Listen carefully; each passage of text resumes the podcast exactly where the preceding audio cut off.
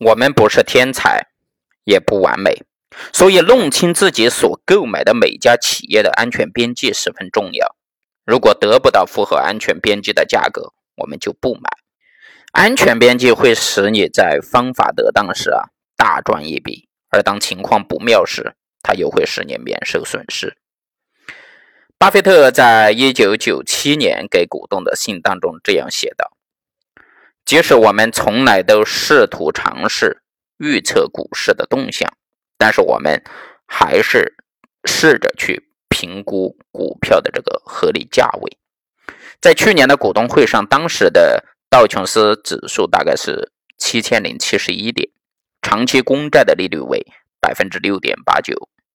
查理和我曾经表示，假如能够符合其。利率维持不变，或者是继续下滑，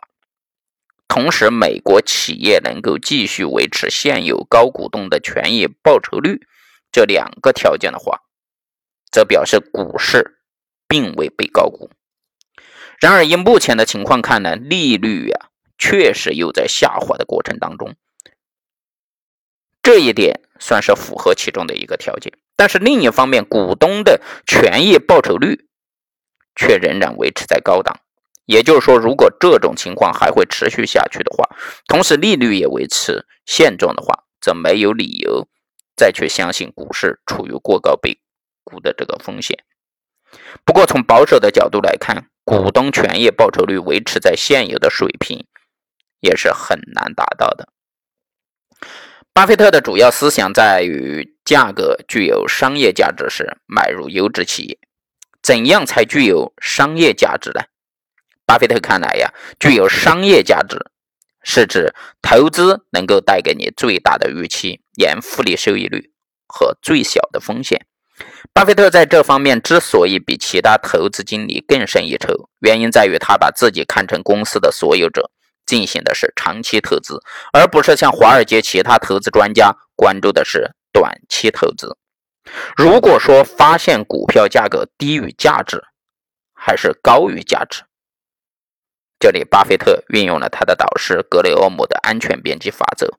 即寻找价格与价值之间的这种差异，差价越大是买入，安全边际越大，风险越小。这也是巴菲特永不亏损的投资秘诀，也是成功投资的基石。但这并不是所有的投资者都能够理解并正确的利用巴菲特的这种估值方法。举个例子来说，股民小王一直都以这个价值投资来自称，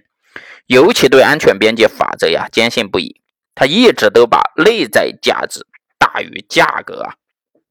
就有了安全边际这句话挂在嘴边。二零零七年十月。某分析师推荐了煤炭股，小王思考了一下，煤电的价格到了冬天应该还会上涨吧？现在的内在价值肯定很高，于是以六十八元的价格买入了当时走势红火的西山煤电。由于自信有了安全边际的保障，小王啊心里就有了底。于是按照巴菲特的教导呢，在安全边际的嗯以下呀，就大胆的买进操作，越跌越买，一路补仓。结果却只能眼巴巴地迎来了该股三十二元的底部。尽管他的一再补仓，现在的平均价位也仍然在五十元左右，深套其中，没法自拔。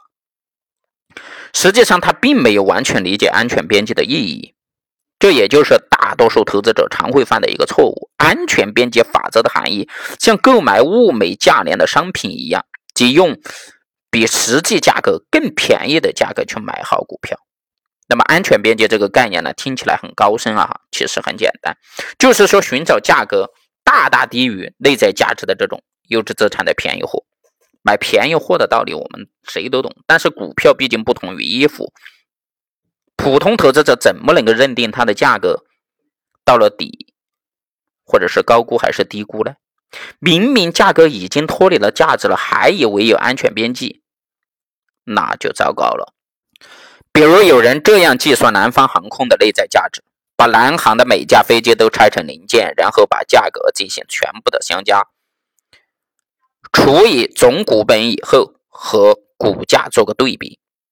衡量股价是高还是低。尽管这种方法要有点极端，但是也不为是一个有效的方法。此外，在你进行拆飞机之余，还有几个指标可以用来参考：一是盈利率，通常情况下蓝筹股都要低于十倍，周期性股票低于五倍的情况下存在着安全边际；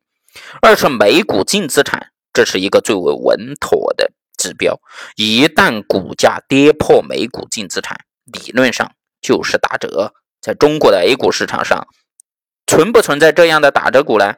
巴菲特告诉你，每等一个周期就肯定会有。实际上，二零零五年时啊，A 股里的打折股啊就比比皆是。基于安全边际的这种呃价格投资策略，是指投资者通过公司的内在价值的一个估算，